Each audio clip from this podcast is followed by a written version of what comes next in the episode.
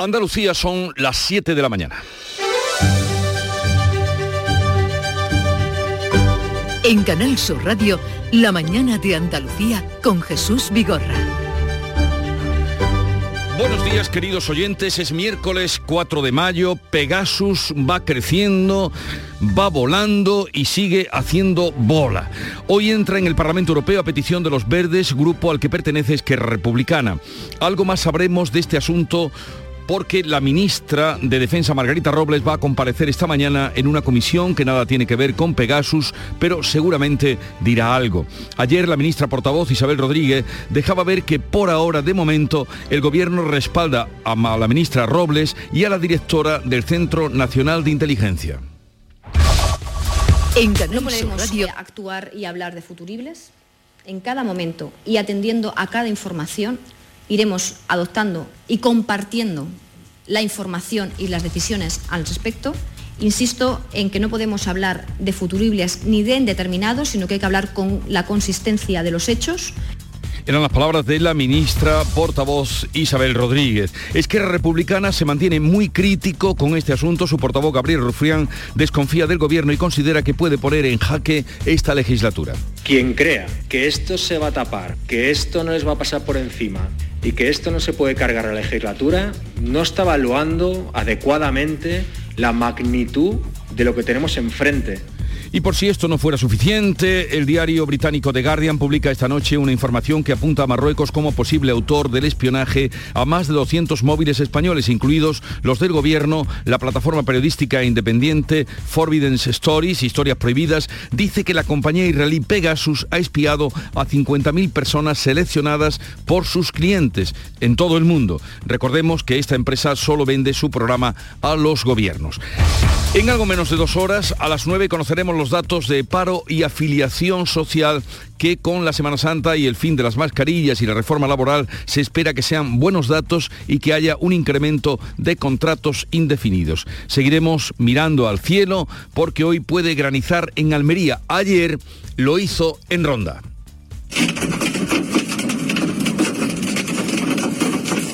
El sonido de esa granizada en Ronda diluvió en Valencia, fue el día más lluvioso en 150 años, cayeron 100 litros en dos horas, 200 a lo largo de todo el día, una borrasca estática que no se movía ni a tiros, descargó y descargó. Hoy se espera que se desplace a Alicante, las redes sociales han documentado esas lluvias. Está cayendo la Mundial, esto es Valencia, madre mía, un 3 de mayo, los 200 litros han caído, brutal.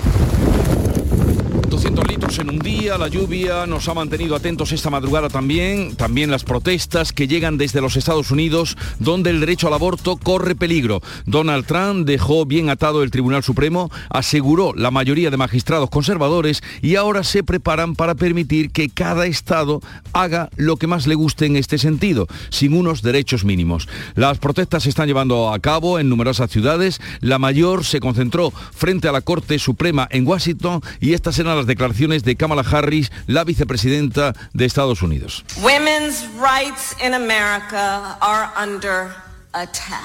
El derecho de las mujeres en América está siendo atacado. Si el tribunal anula la ley, será un ataque directo a la libertad, al derecho a decidir de las mujeres sobre lo que hacen con su propio cuerpo. Persiste el riesgo de chubascos en toda la comunidad, menos probable en el tercio occidental. Almería tiene activo el aviso amarillo para todo el día por lluvias y tormentas acompañadas de granizo. Las máximas van a bajar en territorio almeriense y subirán en el resto de Andalucía. Pero a esta hora vamos a comprobar cómo amanece en cada una de las provincias de Andalucía, cómo viene el día por Cádiz. Salud, votaron. Con posibilidad de algún chubasco, 14 grados a esta hora y llegaremos a los 19 de máxima. Fermín Soto, Campo de Gibraltar. ¿Qué tal? Buenos días. Cielos nubosos para esta tarde previsible chubascos, temperatura 15 grados máxima para hoy de 20. ¿Qué se espera en Jerez, Pablo Cosano? ¿Qué tal? Buenos días. 12 grados ahora mismo, cielo cubierto, 22 de máxima prevista y previsión de lluvia a partir de la una. En Córdoba, José Antonio Luque. Pues hoy también puede caer algún chubasquito sobre mediodía día. En este momento tenemos una temperatura de 13 grados y llegaremos a una máxima de 23. Por Sevilla, ¿cómo viene el día, Pilar González? De momento con nubes de evolución diurna, aunque se puede llover a partir del mediodía. La máxima prevista es de 26 grados y ahora tenemos 14 en la capital. ¿Cómo amanece Málaga, María Ibáñez? Pues con lluvias generalizadas eh, prácticamente a esta hora en toda la provincia. Llueve también aquí en la capital, lo ha hecho durante toda la madrugada. Hay previsión de tormentas y granizos para esta tarde en el interior de la provincia. A esta hora en la capital 14 grados alcanzaremos los 20. ¿Qué se espera en Jaén, Alfonso Miranda? Pues que puede ser el último día de inestabilidad en la provincia de Jaén, 12 grados a partir de mañana, manguita corta otra vez. Mucho, muy seguro te veo, ¿eh? Seguro. en Granada, Laura Nieto. Llueve y lo ha hecho intensamente durante toda la noche. La temperatura es de 12 grados, ahora mismo máxima prevista 19. Y por Almería, María Jesús Recio. Está lloviendo y con fuerza en buena parte de la provincia a esta hora, también bastante en la capital. Tenemos 15 grados, llegaremos a los 19. Ese aviso amarillo todo el día en toda la provincia pueden llegar a caer 20 litros en una hora.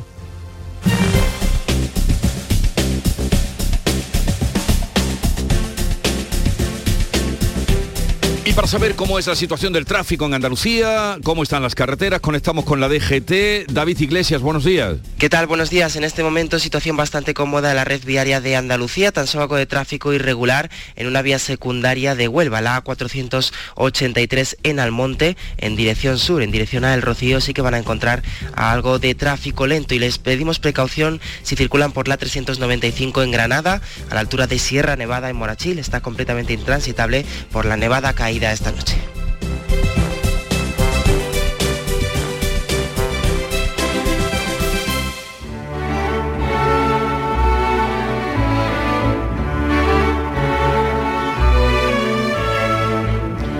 Una pareja ha sido rescatada tras precipitarse desde una altura de 30 metros en el mirador de Cala Cristal, en Villaricos, Cuevas de Almanzora, Almería. Trataban de hacer un selfie original. Sacarlos de allí costó Dios se ayuda y están vivos de milagro. Se pregunta el tempranillo si tal aventura servirá de escarmiento para los urbanitas aventureros. Tempranillo de los selfies. Si no fuera por los casos que terminaron en muerte, si no fuera porque hay cada vez más accidentes y los resultados son lamentables casi siempre, era para dar mamporros a los incautos del selfie. Una pareja ha caído desde 30 metros. Tiene guasa la novelería de la fotito. Merece la pena arriesgar la vida por una fotito, leche. Al paso que está la moda, los que sigan en sus 13 pueden acabar teniendo y además no podrán verse el álbum más doloroso, el de su cuerpo presente.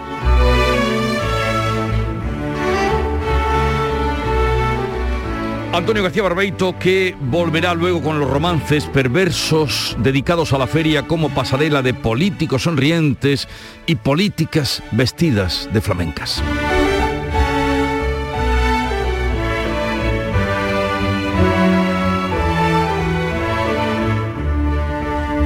Siete, ocho minutos de la mañana. ¿Estás lesionado? Elige la fisioterapia avanzada de Clínicas Beyman. En Clínicas Beyman ponemos a tu servicio fisioterapeutas de primer nivel equipados con la última tecnología. Nuestra meta es tu recuperación. Somos la fisioterapia oficial de 18 federaciones deportivas de Andalucía. Si necesitas recuperar tu salud, tu rendimiento y tu bienestar, pide tu cita en clínicasbeyman.es. En Canal Sur Radio, la mañana de Andalucía con Jesús Vigorra. Noticias. Vamos a contarles la actualidad de este 4 de mayo. Hay novedades en el caso Pegasus, que ya les es familiar el nombre seguro. El diario británico The Guardian publica esta noche un informe que apunta a Marruecos como posible autor del espionaje a más de 200 móviles españoles, incluidos los del gobierno. A falta de confirmación, la ministra de Defensa, Margarita Robles, va a comparecer esta mañana, a partir de las 10 y media, en la Comisión de Defensa del Congreso. Beatriz Galeano. Y mañana jueves lo hará la responsable del CNI, Paz Esteban, la Comisión de Secretos Oficiales. Ambas cuentan de momento con el apoyo del presidente del Gobierno, según ha dicho la ministra portavoz. Sin embargo, Isabel Rodríguez ha evitado dar por garantizada la continuidad de la responsable del Centro Nacional de Inteligencia. Isabel Rodríguez. No podemos eh, actuar y hablar de futuribles. En cada momento y atendiendo a cada información, iremos adoptando y compartiendo la información y las decisiones al respecto. Insisto en que no podemos hablar de futuribles ni de indeterminados, sino que hay que hablar con la consistencia de los hechos la investigación del caso Pegasus continúa. Ahora se están comprobando los teléfonos de otros miembros del Ejecutivo, como las tres vicepresidentas y los responsables de Interior, Justicia y Hacienda. El presidente del Gobierno tendrá que comparecer en el Congreso para dar explicaciones por las escuchas con Pegasus, aunque todavía no esté la fecha señalada. La iniciativa de varios de sus aliados parlamentarios ha contado con el apoyo de Partido Popular, Vox y Ciudadanos. Estos grupos, sin embargo, han unido sus votos a los del PSOE para rechazar una comisión de investigación Javier Moreno. Las reacciones políticas para Gabriel Rufián de Esquerra Republicana, este asunto puede poner en jaque toda la legislatura. Y ayer eh, de repente pasaron de supuestos culpables a víctimas. Su credibilidad es cero. Inés Arrimadas de Ciudadanos se ha preguntado si ha desvelado ahora el espionaje que ha sufrido para contentar a los independentistas. Y el gobierno no puede estar gobernando pensando en Esquerra. El gobierno tiene que gobernar pensando en 47 millones de españoles y si no se dieron cuenta entonces, pues deja muy mal lugar a España y si lo sabían desde entonces, pero lo dicen ahora, es que solo están pensando en contentar a Esquerra y eso realmente es muy preocupante. Dice Iván Espinosa de los Monteros de Vox que la comisión no tiene sentido, pero sí las explicaciones de Sánchez. Que son así de torpes, que se les ha espiado y no se han enterado. Por sentido de Estado, dice haber rechazado la comisión el Partido Popular, Cuca Gamarra. Nosotros sí creemos en las instituciones. A mí lo que me llama la atención es que quien ponga en duda sea una parte del Gobierno. Eso es lo que nos llama la atención desde el Partido Popular. Y la escasa defensa que de las instituciones y del CNI está haciendo el propio Gobierno. Unidas Podemos ha dicho sí a la comisión, no a la comparecencia. Pablo Echenique cree que ha llegado el momento de las dimisiones, aunque no quiere ponerles nombre todavía. Pensamos que resulta evidente que ha llegado el momento de que se asuman responsabilidades políticas motu propio por parte de los responsables al mando de toda esta situación. Yo no voy a poner nombres propios, creo que es evidente dónde están las responsabilidades y hasta ahí puedo leer. Y desde el PSOE su portavoz Héctor Gómez dice ofrecer diálogo y transparencia a los aliados sin dejar de arremeter contra el Partido Popular. Es un cúmulo de despropósitos lo que ofrece hoy el Partido Popular en cuanto a una forma de hacer oposición que atiende única y exclusivamente a extraer rédito electoral de todo. El Tribunal Supremo va a revisar hoy la sentencia del caso de los ERE. Sobre la mesa los recursos presentados por el expresidente de la Junta, José Antonio Griñán, que está condenado a seis años de cárcel, y también del expresidente Manuel Chávez a nueve años de inhabilitación. Olga Moya. En la vista, las defensas van a mantener la inocencia de los condenados, entre ellos Griñán, Chávez y varios exconsejeros de la Junta y otros altos cargos. La Fiscalía va a mantener la acusación en esta primera pieza de los ERE, la denominada del procedimiento específico. Se juzgó el sistema que se empleó para dar las ayudas. La sentencia se conocerá a partir de las elecciones autonómicas del 19 de junio. La crónica política o de la política andaluza pasa inevitablemente por los argumentos electorales. El presidente de la Junta ha confesado que ve muy difícil alcanzar la mayoría absoluta a pesar de que es un objetivo que está cerca, según la última encuesta de GAT3, que pronostica que el PP obtendría 51 escaños a cuatro de la ansiada mayoría absoluta. Esto es lo que decía Juanma Moreno. Yo, sinceramente, creo que la mayoría absoluta la veo inviable, ¿eh? lo digo, lo veo muy, muy complejo. Yo, yo no, no me la creo, ¿eh? lo digo con absoluta honestidad y sinceridad, por una razón. Es verdad que si el centro derecha estuviera unido, hoy probablemente podríamos hablar de una posible mayoría absoluta del centro derecha de Andalucía.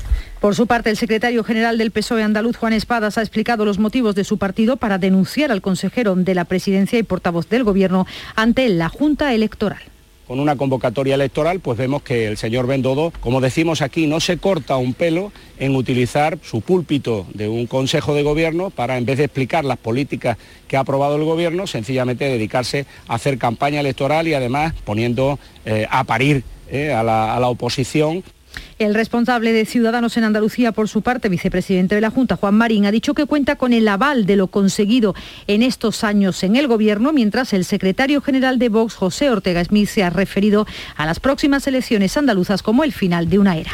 El gobierno andaluz eh, pide prudencia tras el aumento de los casos de coronavirus que sigue entre nosotros. Lo que más preocupa es el crecimiento, porque así nos lo advertían, del número de hospitalizados, casi 100 en cuatro días. También ha habido un repunte de la tasa COVID en mayores de 60 años que se sitúa ya en los 521 casos. Con esos dos datos, el portavoz del gobierno andaluz, Elías Bendodo, ha vuelto a pedir la cuarta dosis para los mayores y es que el 22% de las residencias en Andalucía están afectadas COVID, pero descarta, eso sí, que estemos ante una séptima ola. Evidentemente todavía la variante predominante en el conjunto de nuestro país y de Andalucía sigue siendo Omicron y por tanto sigue bajo control. Se, producen picos de contagios y de ingresos debido al aumento de la movilidad y de la interacción personal, nada más. Y por tanto, yo todavía no hablaría de séptima ola, ni mucho menos, ¿eh? pero eso serán los expertos los que lo definan, si lo tienen que definir, claro. En el conjunto de España, la incidencia acumulada en mayores de 60 años es todavía mayor, se sitúa en 790 casos por cada 100.000 habitantes. En Casariche, en la provincia de Sevilla, los ánimos están ya algo más calmados en este pueblo después de los altercados ocurridos el fin de semana por una oleada de robos. La Guardia Civil ha detenido en el municipio a dos mujeres que estaban relacionadas con estos hechos. Los vecinos vienen denunciando una ola de robos en el pueblo y el lunes, tras una manifestación, incluso volcaron coches de los que consideran autores de los robos. Las casas que están cerradas son las que están atacando más.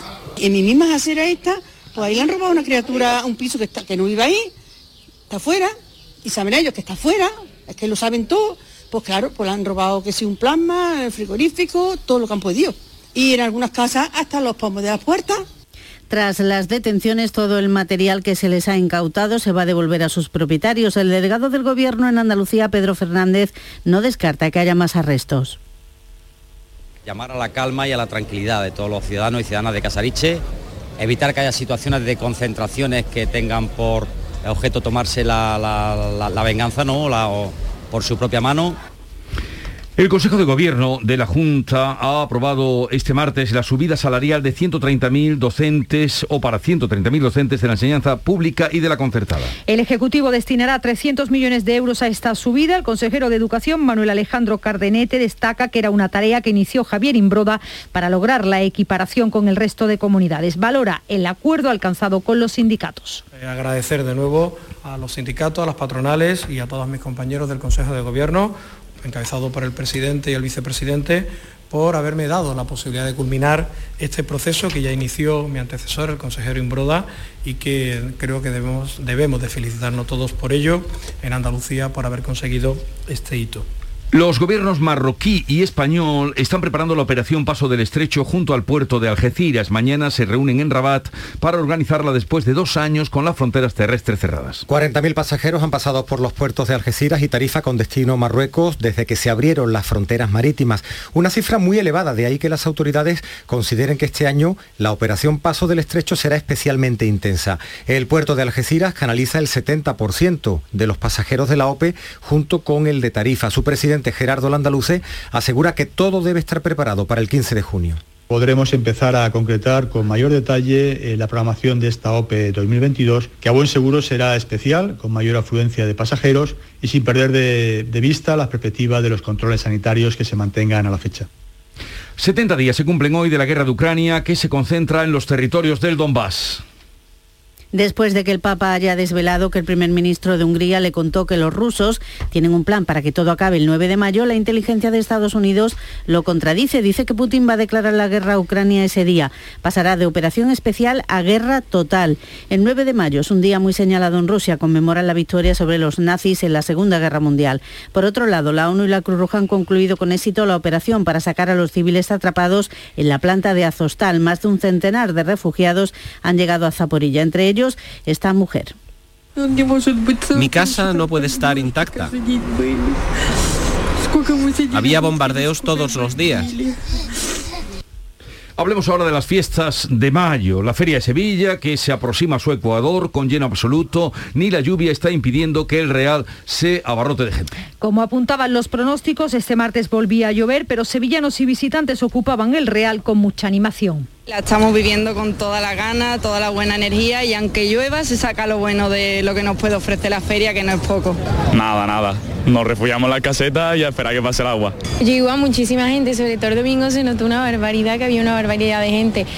Y el Día de la Cruz en Granada ha vuelto tras la pandemia con un éxito multitudinario, también con lluvia, de público en las calles. Con colas para acceder a las cruces de patios y lleno total en las 13 cruces que tenían permiso para servir comida y bebida. La fiesta empezó a mediodía con un pregón de la joven cantadora Alicia Morales. Vuelve a engalanarse Granada, vuelve los cobles relucientes, la cerámica brillante, las macetas de flores, los trajes de lunares, los mantones elegantes, Vuelven los claveles reventones. Y ha comenzado en Córdoba la fiesta de los patios, uno de los eventos que más dinero dejan en la ciudad de todos los que componen el mayo festivo. Los ingresos por turismo solo durante ese mes se incrementaron en un 51% con respecto al año anterior. Y llegamos a esta hora, a las 7.20 minutos de la mañana. En un momento vamos con la revista de prensa. Desde Frutos Secos Reyes tenemos algo que contarte y te va a encantar. ¿Eres de pipas con sal? Estás de suerte. Lanzamos las nuevas pipas con sal del tostadero de Reyes. Más grandes, más ricas y con un sabor mmm, que no querrás otras pipas con sal. Pipas con sal del tostadero de Reyes. Las del paquete negro. Tus pipas de siempre.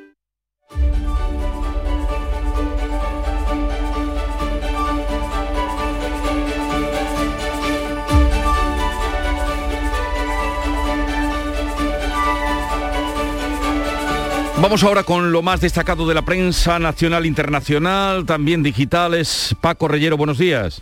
Y de todo un poco, Jesús. Hay que abundar en la prensa. 721, el momento del resumen. En ABC, Sánchez que blinda a Robles, pero no a la directora del CNI. Malestar en los servicios de inteligencia por el uso político del gobierno. Se desarma al Estado para armar a los que quieren destruirlo. Editorial muy crítico de ABC sobre la actitud del Ejecutivo de Sánchez. Salvo que oculte una estrategia política en beneficio propio, ningún gobierno pone en la picota públicamente la eficacia de sus servicios secretos ni ofrece a su jefa como cabeza de turco. Es, digo, la opinión de ABC. En el diario.es el espionaje a Sánchez apunta a Marruecos y pone en duda la continuidad de la directora del CNI, Robles que afronta el interrogatorio sobre el espionaje señalada por los socios del gobierno, por el propio gobierno en algún caso, y defendida por la derecha. También hay discrepancias al respecto en el Ejecutivo. Infolibre, crisis de seguridad en el gobierno. Los ministros de Unidas Podemos aseguran que el gobierno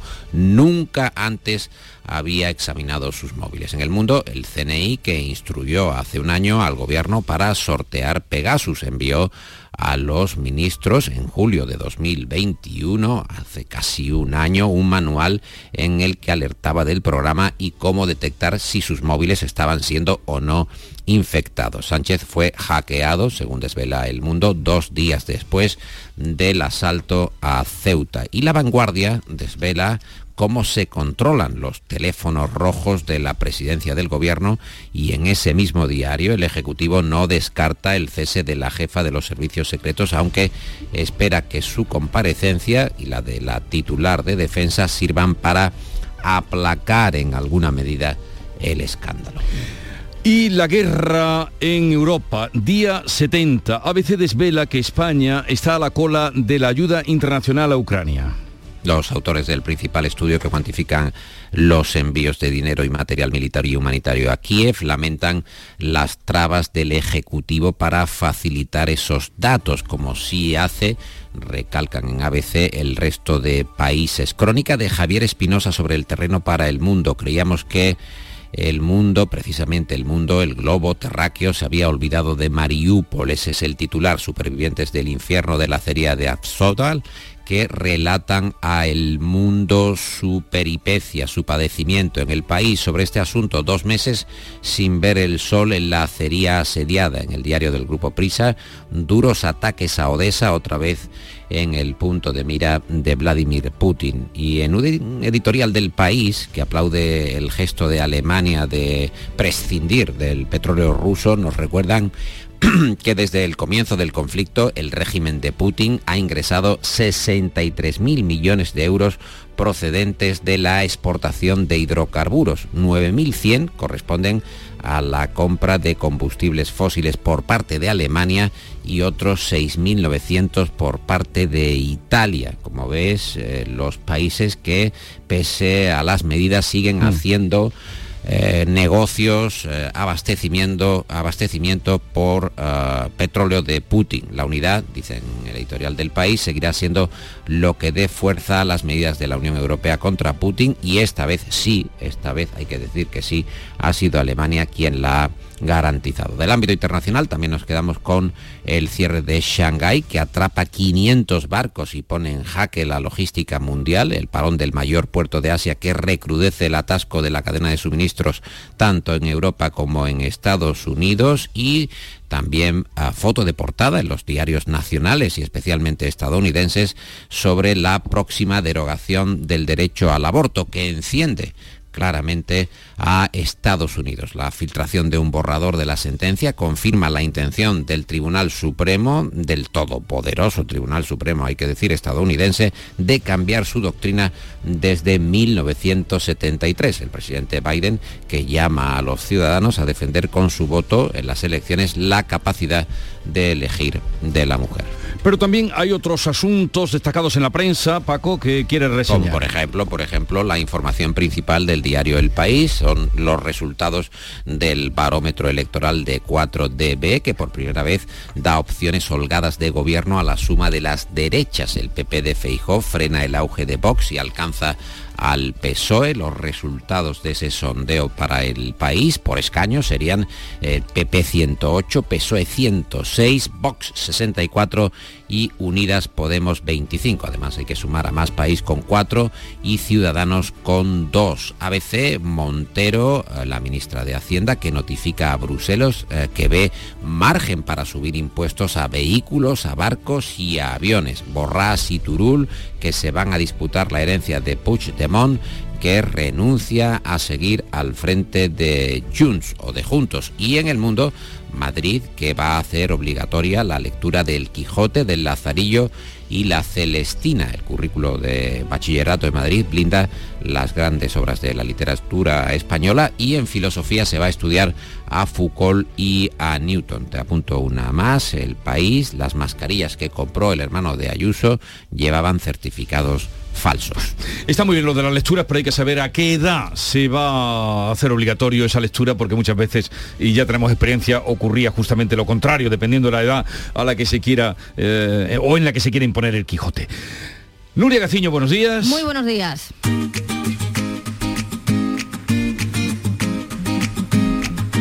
Vitaldent les ofrece este programa.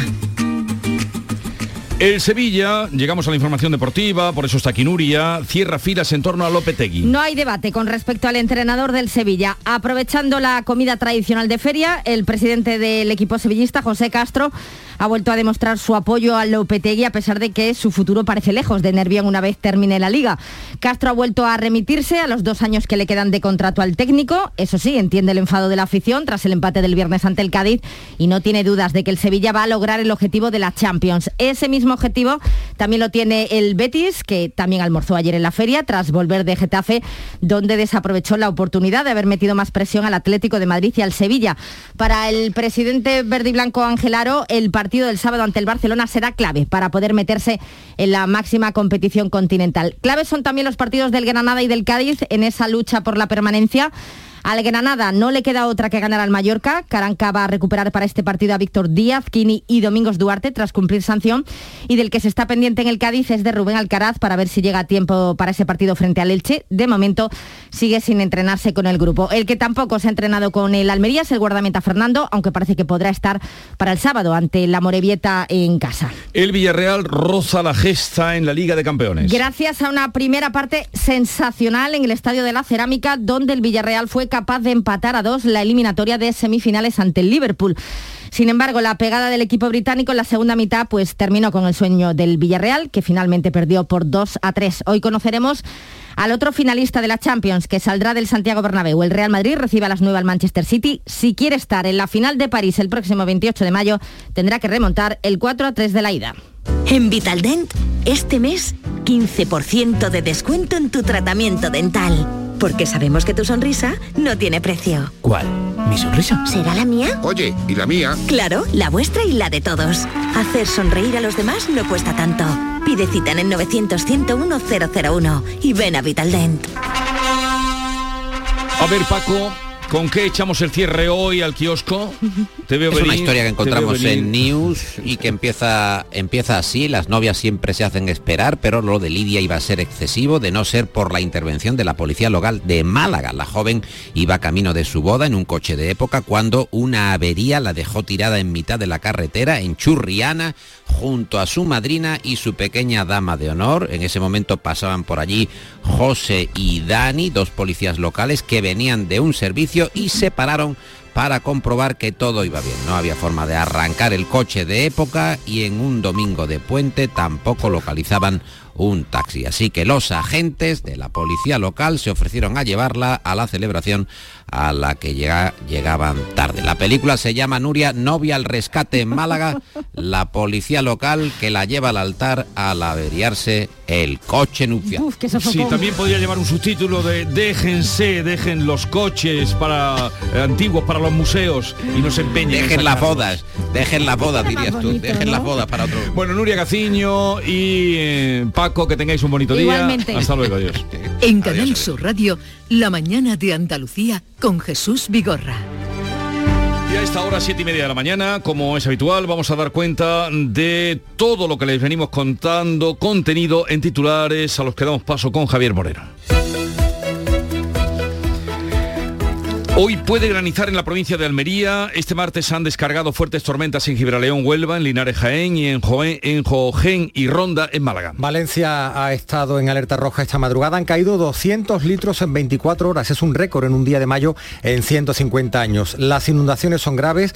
Hay anegaciones en la capital, en calles bajos, en el metro y lo peor es que va a seguir lloviendo hoy. Suben 13 puntos la incidencia COVID entre los mayores de 60 años desde el viernes en Andalucía. La tasa se sitúa en 500 220 puntos, hay un centenar de hospitalizados y más de 10 fallecidos. La Junta no ve por ahora una séptima ola y atribuye el aumento a la mayor movilidad, por eso pide responsabilidad y precaución. Pedro Sánchez rendirá cuentas por el caso Pegasus en un pleno monográfico en el Congreso, para el cual todavía no hay fecha, pero no habrá una comisión de que investigue los espionajes. PSOE y PP han votado en contra. El gobierno respalda a la ministra de Defensa Margarita Robles y no aclara si va a destituir a la directora del CNI, que va a comparecer mañana a puerta cerrada en la recién creada Comisión de Secretos oficiales. Continúa la precampaña electoral. El presidente de la Junta y candidato del PP ve difícil alcanzar la mayoría absoluta, pero sí considera factible lograr los votos suficientes para un gobierno monocolor. El candidato socialista defiende un proyecto renovador. Adelante Andalucía abre una vía de donaciones para sufragar la campaña sin recurrir a los bancos. Continúa la precampaña electoral. El presidente de la Junta, candidato al PP,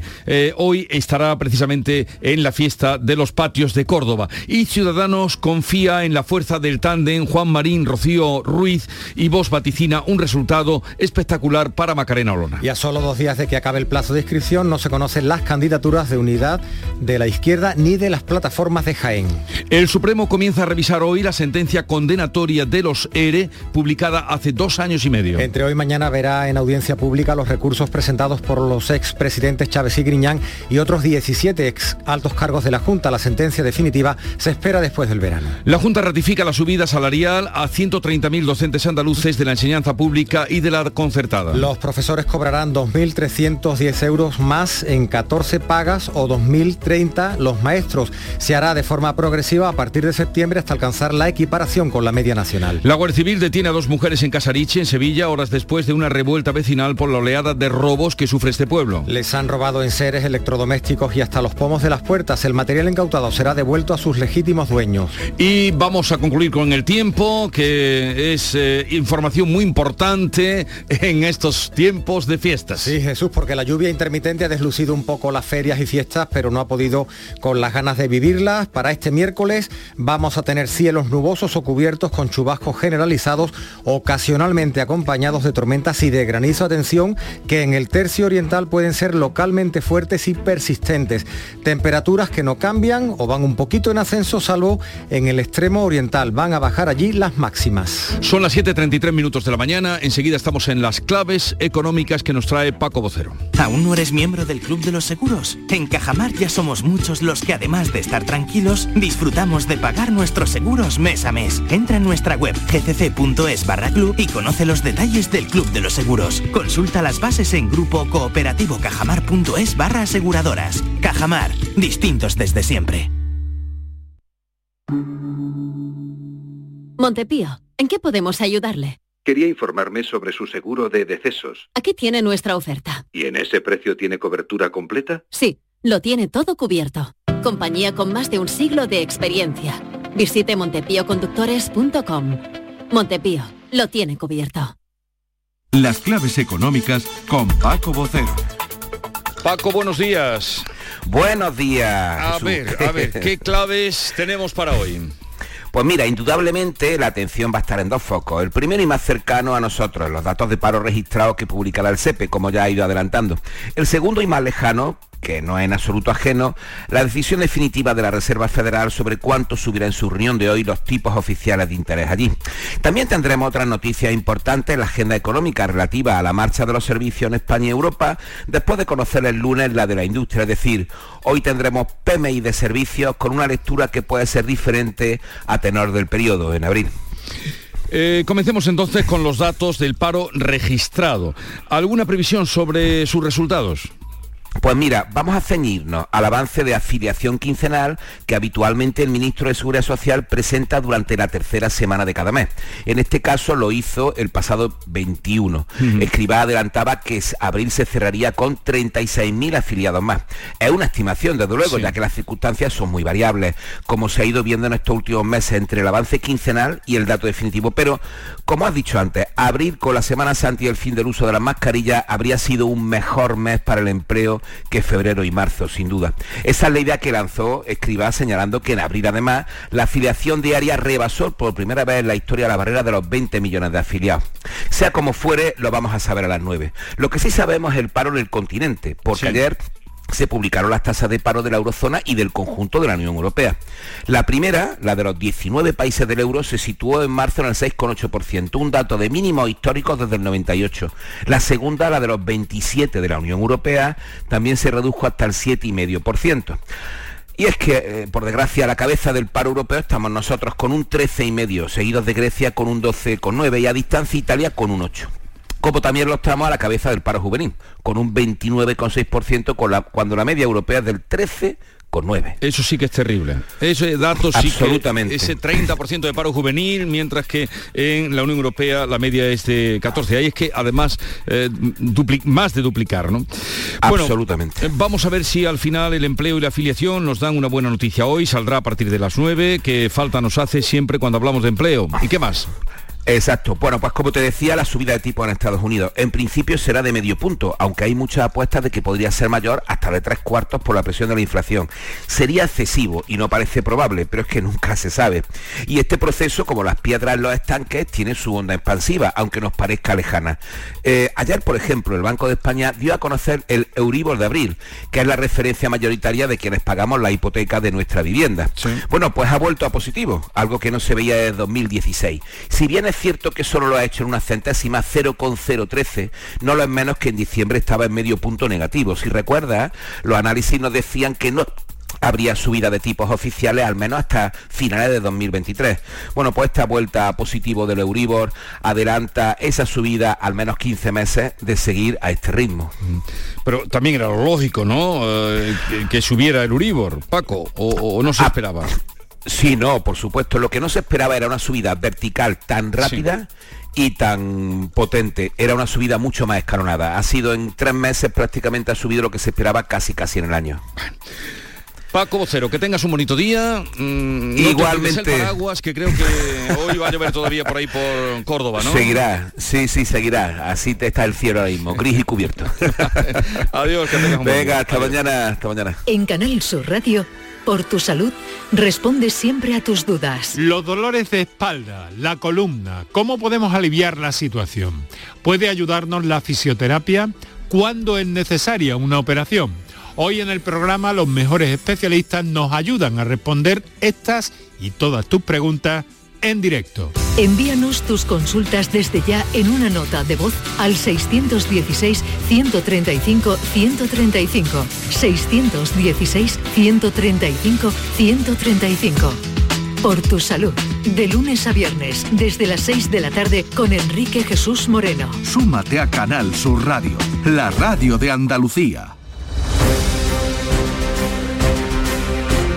Vamos ahora con otras noticias de Andalucía que completan el panorama informativo de este 4 de mayo. Un vecino de Illora, en Granada, de 43 años, con múltiples antecedentes policiales, está hospitalizado después de recibir al menos un disparo con lo que podría ser un arma de aire comprimido. Laura Nieto. Ocurrió ayer tarde después de que la víctima presuntamente increpara al autor de los disparos, propietario de un establecimiento comercial en el municipio. La Guardia Civil ha abierto una investigación para esclarecer las circunstancias de lo sucedido. Lo cierto es que los allegados del hospitalizado se personaron en el establecimiento después de la agresión en el establecimiento comercial que regenta el presunto autor de los disparos, un hombre de 60 años. Rompieron cristales de vehículos, lo tiraron al suelo y lo agredieron hasta el punto de que la policía local tuvo que montar un cordón para evitar que los agresores pudieran acceder mientras llegaba la Guardia Civil. Hay calma tensa en Millora porque se temen represalias por lo ocurrido. El Ayuntamiento de Palomares del Río, en Sevilla, celebra hoy un pleno para una moción de censura contra la alcaldesa so- socialista.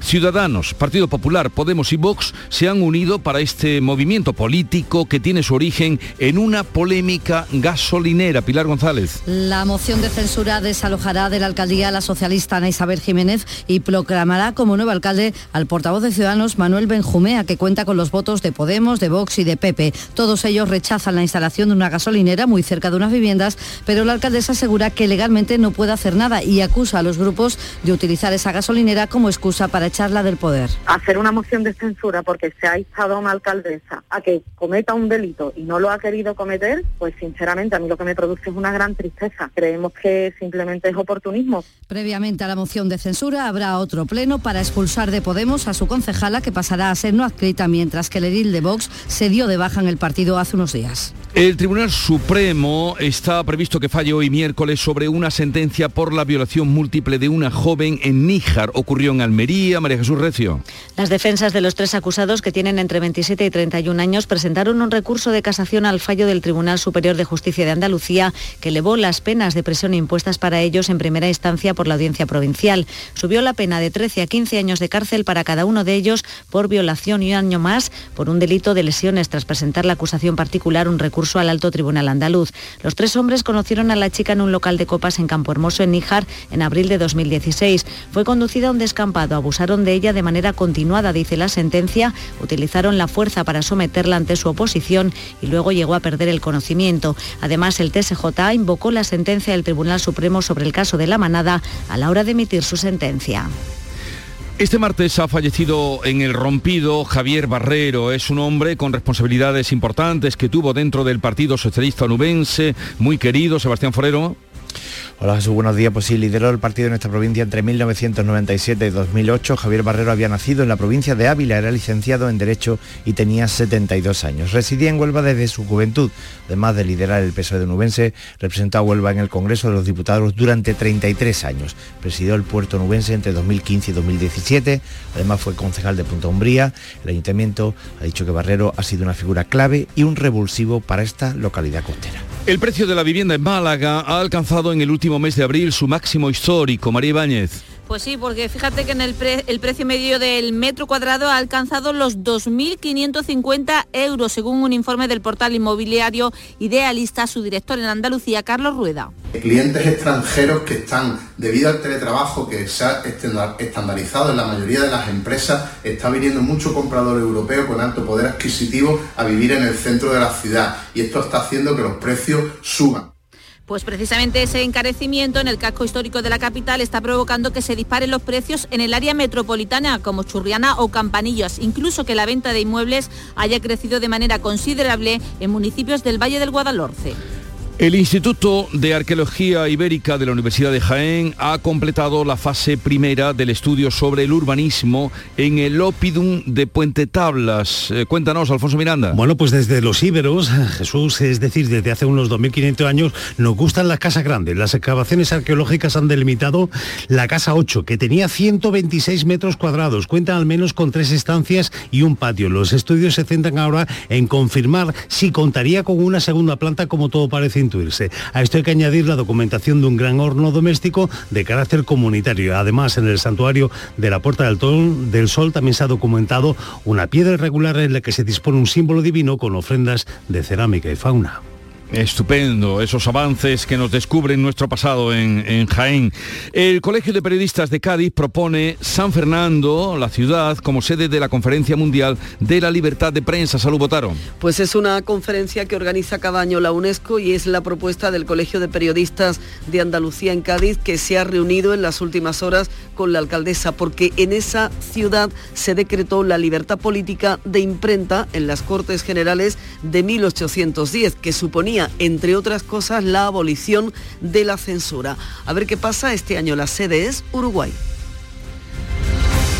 Pues así llegamos a las 7.45 minutos de la mañana, 8 menos cuarto, tiempo ahora para la información local. Sigue la radio.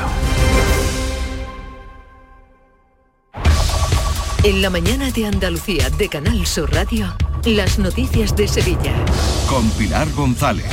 Hola, buenos días. A esta hora son todavía muchos los que regresan de la feria e incluso algunos siguen disfrutándola. La noche ha sido larga en la feria ya que hoy es festivo en la ciudad.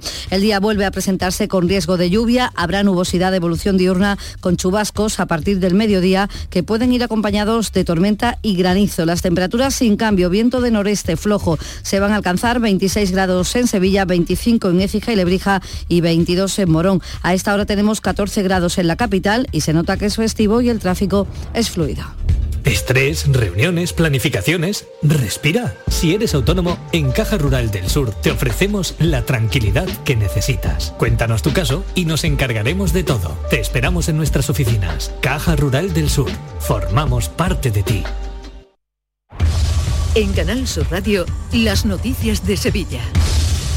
Es fiesta en la capital y por tanto se espera un buen día de feria con mucha afluencia, aunque a partir del mediodía puede llover. La pasada tarde como apuntaban los pronósticos, llovía, lo hacía con intensidad. Por eso el delegado de Fiestas Mayores, Juan Carlos Cabrera, prefiere esperar para reponer los farolillos dañados. Que luego hay que esperar que se seque el albero porque si las máquinas entran, crean unos surcos que provocan caídas después en las personas por lo tanto hay que hay que esperar, ¿no? Si, ya a partir de, de hoy pues tenemos buenos días, pues intentaremos, como siempre hacemos todos los años, hasta el último día seguir poniendo farolillo para darle luz y color a, la feria. Tercer día festivo en la feria, tras el domingo y el lunes, un día que va a permitir confirmar si la feria está sobredimensionada, como apuntan algunos que ya piden cambios en el modelo, pero el alcalde Antonio Muñoz no contempla ningún traslado del Real. El tamaño de la feria de Sevilla en este momento creo que es el adecuado, porque te permite andar de norte a sur, de este a oeste, de una manera cómoda. Por tanto, yo creo que la feria está bien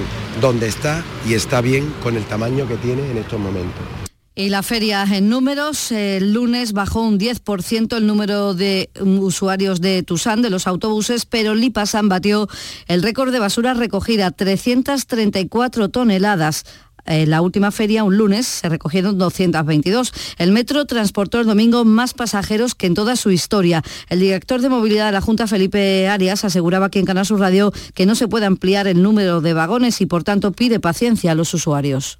Y lo que se hace en estos casos es disminuir el tiempo de frecuencia, pero nunca podemos acortar la, la, distancia, ¿no? por mm, operativa y por diseño caben los trenes que caben, ¿no? No, podemos aumentar el número de, trenes, sino acortar la frecuencia. Tienen que tener la, la, distancia que tienen por seguridad y por y bueno por la operativa y así está diseñado. Se ha ampliado el horario de carga y descarga en el Real. Se trata de asegurar el abastecimiento de las casetas. Es que los caseteros dicen que las ganas se está notando ya en la recaudación. Se gastan más. Parece que tiene el, bolsillo suelto un poco. Mucha, mucha animación. Además, a, las 8 de la mañana lo he tenido que echar fuera. Hay muchísima gente los primeros días de feria y todo muy bien. Gastan. Tienen ganas de feria. Y en sucesos, dentro de la feria, un trabajador de una caseta ha resultado herido tras inhalar el polvo del extintor cuando los bomberos actuaban ante el incendio que se había producido en la cocina de una caseta de la calle Juan Belmonte. Además, un conductor de 29 años ha sido detenido, triplicaba la tasa de alcohol, se dio a la fuga tras causar un grave accidente al chocar contra una moto cuando regresaba de la feria. Ocurría de madrugada en la avenida Luis de Morales. Y el Partido Animalista ha denunciado la muerte de un caballo el domingo. Hacía mucha calor en las inmediaciones de la feria. Su portavoz, Yolanda Morales, pide medidas para evitar que ocurran cosas así. Estamos en pleno año 2022 y estas cosas deberían haber cambiado, pero lo grave es que además no se aprecia ningún tipo de voluntad política que fomente el cambio, por tanto nosotros nos posicionamos firmemente en contra y lo que pedimos, exigimos que la administración pública deje de invertir dinero en sufrimiento animal. Está funcionando con total normalidad la telefonía dentro del Real, un proyecto piloto por el que varias operadoras han apostado por instalar una red de tecnología 5G en la feria, de modo que el tráfico de datos de los usuarios está circulando a la perfección, a pesar de que se producen momentos de muchísima comunicación. Lo cuenta así Luz Usa Mendieta, que es directora general de sostenibilidad de Orange. Domingo a las 9.05 de la noche se produjo el pico de tráfico eh, sobre la red, lo cual quiere decir que en ese momento una cantidad enorme de gente estaba de manera simultánea eh, gestionando o bien llamadas o bien mensajes y la red, la red funcionó con un nivel de calidad extraordinario.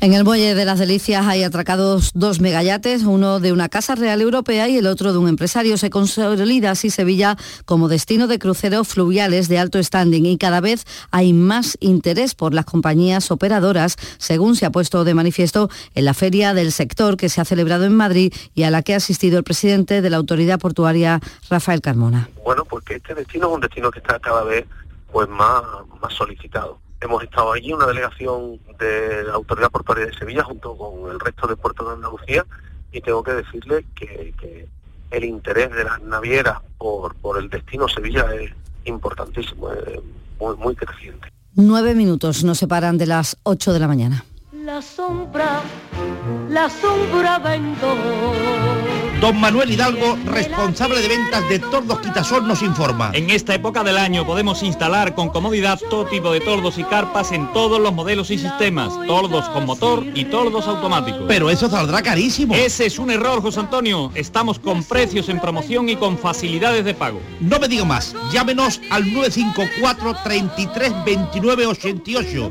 Recuerde, 954 33 29 88 y olvídese de aquello ya tan lejano de... Leopoldo, échame el tordo. Y pase a la modernidad, a... Currito, dale al botoncito. Tordos y carpas quitasol, la sombra de Sevilla. La sombra, la sombra.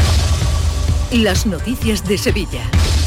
Canal Sur Radio. Hablamos de coronavirus. Dos personas han fallecido por COVID desde el viernes. En nuestra provincia se registran 1.237 contagios. Suben los hospitalizados. Hay 168 personas ingresadas. 10 de ellas están en cuidados intensivos. También en materia de salud les contamos que falta sangre en los hospitales. El centro de transfusión ha hecho un llamamiento a la donación ante ese descenso de las reservas y que se venía constatando ya desde Semana Santa. Ahora se agrava y llega incluso estar en riesgo algunas cirugías programadas. Lo ha dicho el director del Centro de Transfusión, Rafael Lebrero.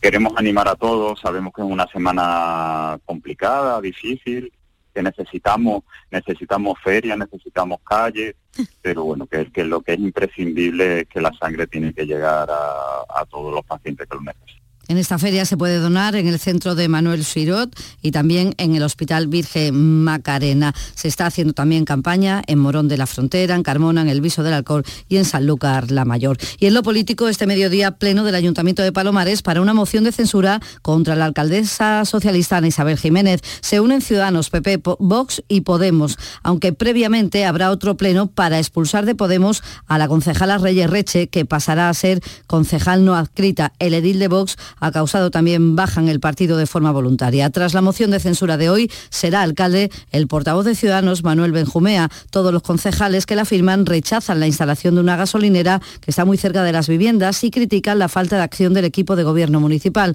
La alcaldesa Ana Isabel Jiménez del PSOE asegura que legalmente no puede hacer nada para evitar que se abra esa gasolinera y acusa a los grupos de utilizarla como excusa para echarla del poder. El sinsentido, sin sentido de esta moción, sinceramente, porque nosotros estamos haciendo todo lo posible porque la gasolinera no está ahí, sobre todo por la alerta vecinal que se ha generado. Estamos haciendo todo lo que está en nuestra mano, pero lo que no voy es a cometer un delito sabiendo que lo es, que en política, igual que en la vida, todo no tiene un precio.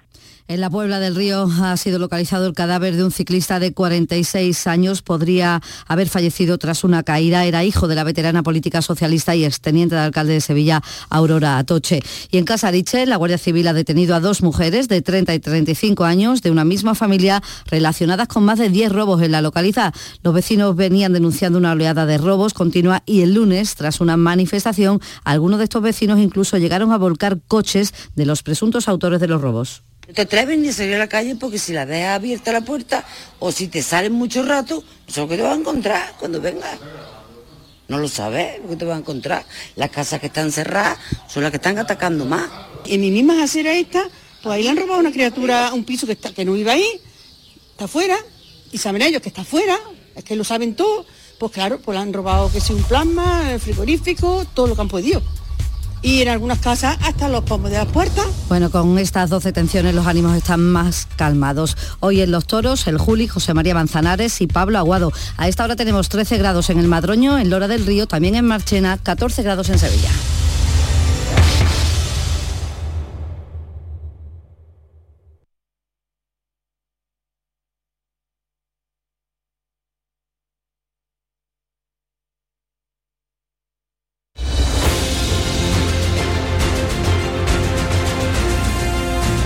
Escuchas La mañana de Andalucía con Jesús Vigorra, Canal Sur Radio. Aquadeus, el agua mineral natural de Sierra Nevada, patrocinador de la Federación Andaluza de Triatlón, les ofrece la información deportiva. 8 menos 5, tiempo para el deporte. Nuria Gaciño, buenos días. Buenos días. Bueno, el Sevilla refuerza la confianza en su técnico, en Julen Lopetegui. Aprovechando ese almuerzo del Sevilla en la feria, el presidente del equipo de Nervión, José Castro, atendía a los medios y fue muy tajante a la hora de hablar del futuro de Julen Lopetegui, un futuro que puede estar lejos de la capital hispalense una vez termine la liga. Para Castro no hay debate, puesto que al entrenador le quedan dos años de contrato.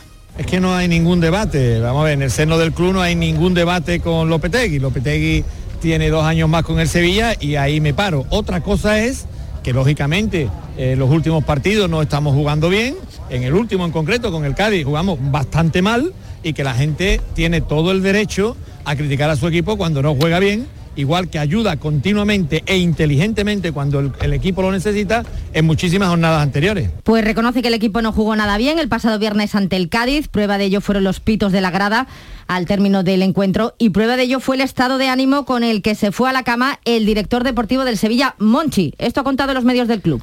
Que hay momentos en que tenemos decepción, sí, yo el viernes por la noche era un cadáver, estaba muerto, pero evidentemente el sábado te levantas y dice, oye, párate, pon los pies en el suelo, es que lo que podemos conseguir este año es una cosa histórica. Nadie, nunca, ninguna vez habíamos conseguido tres años consecutivos, porque no es fácil. Mira el Atlético Madrid con un presupuesto de dos veces el nuestro, está sufriendo ahí, tiene el Betis cerca, tiene la Universidad cerca. Y no es fácil que el Barcelona, joder, el otro día cuando gana, sin ya posibilidad de ninguna de conseguir el título, que es su objetivo prioritario, celebraban la victoria porque sabían que era un paso importante meterse en la Champions. Es decir, que tenemos que, sin perder la exigencia, valorar lo que se hace. A pesar de que el Sevilla no está convenciendo esta temporada, todos en el club tienen, no tienen dudas de que el objetivo de la Champions se va a conseguir. Y ese mismo objetivo es el que tiene el Betis, a pesar de esa complicación un poco tras eh, el empate en Getafe, ¿no? Sí, pese a ello, eso no ha deslucido. El almuerzo que también ha tenido el Betis en la feria.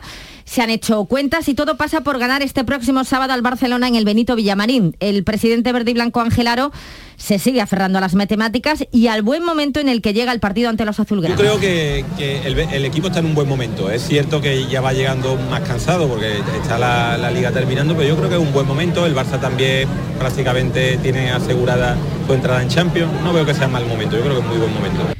Pues dice que termina la liga y desde luego el sábado también tienen partidos clave el Granada y el Cádiz. Auténticas finales para lograr la salvación, aunque en el caso del Cádiz, que recibe al Elche, su goleador Lucas Pérez no tiene tan claro que ganándole al equipo ilicitano la próxima jornada se puedan asegurar la permanencia. Es más, avisaba anoche en el pelotazo que se vaya preparando el cadismo para sufrir hasta el final. Eh, preparados aún queda más tensión todavía. ¿eh? No penséis que nos vamos a salvar si le ganamos al Elche. No, eso no, es así. No es así. ¿Cuántos puntos, ¿cuántos puntos Lucas? Lo vamos a decir matemáticamente. Dime, si le ganamos al Elche no tenemos matemáticas. No, hay que seguir peleando. Eh, eh, yo te puedo decir 36 y mañana 38 y ¿qué me dices? ¿Me llamas mentiroso? No, no lo sabemos.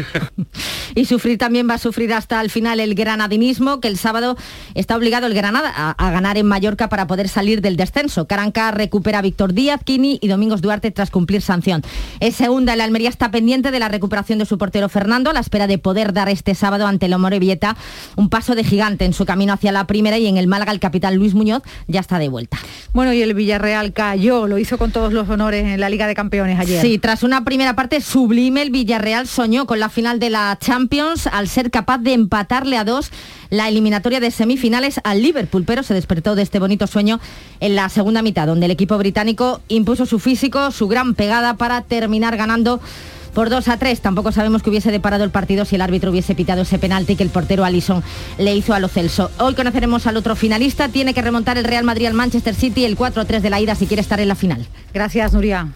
Aquadeus, ahora más cerca de ti, procedente del manantial Sierra Nevada, un agua excepcional en sabor, de mineralización débil que nace en tu región. Aquadeus Sierra Nevada es ideal para hidratar a toda la familia y no olvides tirar tu botella al contenedor amarillo. Aquadeus, fuente de vida, ahora también en Andalucía.